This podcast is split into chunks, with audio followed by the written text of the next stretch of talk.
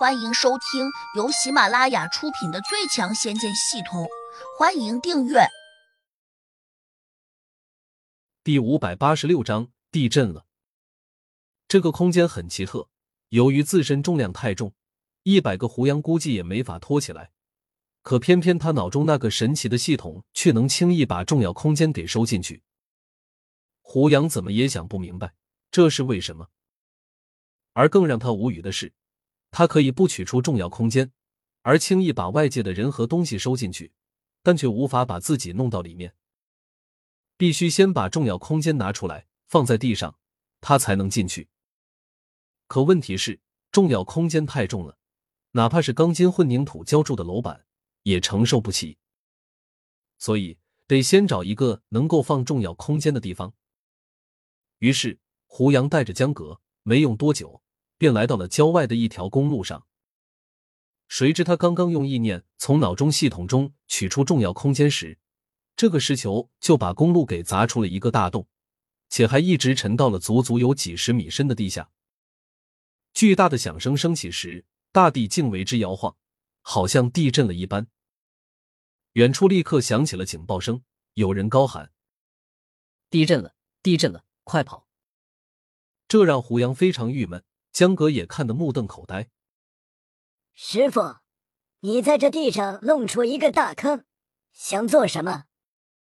胡杨苦笑道：“我也不想这样做，是这个东西太重了。”是啊，试想，这个石球集中了至少几十座山的重量，体积却只有一个篮球大小，其放在地面上的压力显然是很惊人的。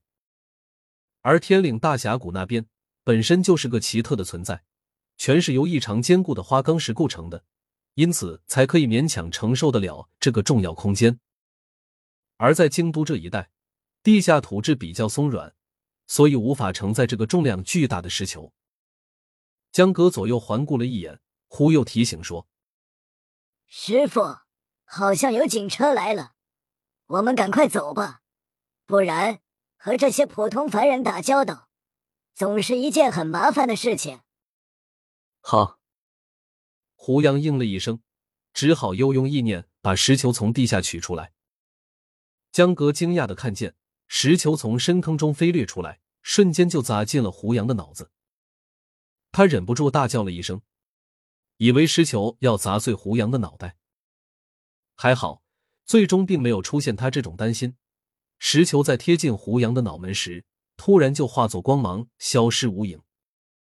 这次他看得很清楚，虽然石球砸向胡杨时速度很快，但飞进去的那一瞬间却变得异常清晰。那缕余光较为柔和，好像神龙摆尾一般。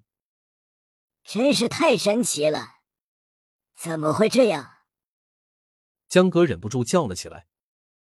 胡杨也觉得有点意外，这次收取石球和以往不一样。好像费力了不少，身体里面似乎法力突然就减少了许多。可能是因为刚才距离石球更远的原因吗？如此沉重的一个东西，且深深的陷在了地下，要取出来估计真会费些力气。他迟疑了下，赶紧又飞掠开，因为警车已经越来越近，再不走就被发现了。他现在已经渐渐的脱离了凡人的世界。越发不想和那些非修炼中人慢慢讲道理。江哥跟着他也跑得很快。不多会儿，警车来了，从上面下来两个警察，一高一矮，高的瘦，矮的胖。警车停在了石球砸出来的那个深坑旁边，大概十米左右。两警察好像很紧张，紧紧的盯着这个石坑，然后拔出了手枪，警惕的走了过来。最近有怪兽出没，我们得小心一点。高个警察说：“原来是这样，难怪他们会如此谨慎。这坑比较新鲜，好像是才弄出来的，是不是某个怪兽钻下去了？”两警察犹豫着，一点一点的靠近。可能是因为拿着枪，所以胆子也就大了。等到了洞口，两人马上又取出了激光手电筒。这是一种特殊的探照器，也是一种高科技产品，不只是可以起照明作用。还能起到探测作用。用手电照一下，看看有多深。好，居然有三十五米深。我的天，难道里面有一颗钻地导弹？可里面什么都没有，好像没有一丁点金属反光。这不是人干出来的，我们还是通知上面吧。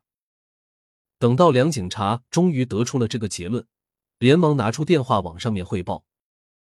后来，据华夏特别组织鉴定，这个深坑的确不是常规力量能够砸出来的，但也不是法术攻击所致，好像就是一个铁球从高空掉下来，狠狠的砸进了地面。再推断下来，可能是来自外太空的一颗细小的陨石，所以才形成了一个巨大的冲击力。这与当时四周的老百姓感觉到了地震是相符合的。可那个陨石呢？也许是个能量石。被某个恰好从这里路过的修炼中人取走了。华夏异能组织得出这样的结果，却不敢公布，怕引起百姓的恐慌，赶紧找人把这个深坑给填平了，然后说是光和影交织下形成了一个深坑的形状，其实是一种错觉。这便按下不表。胡杨和江格已经飞到了郊外，找了一个人比较少的地方。胡杨还用力踩了下地下坚硬的岩石。这里的承载能力应该不差，这才小心翼翼的取出石球。砰！石球再次砸进了地下。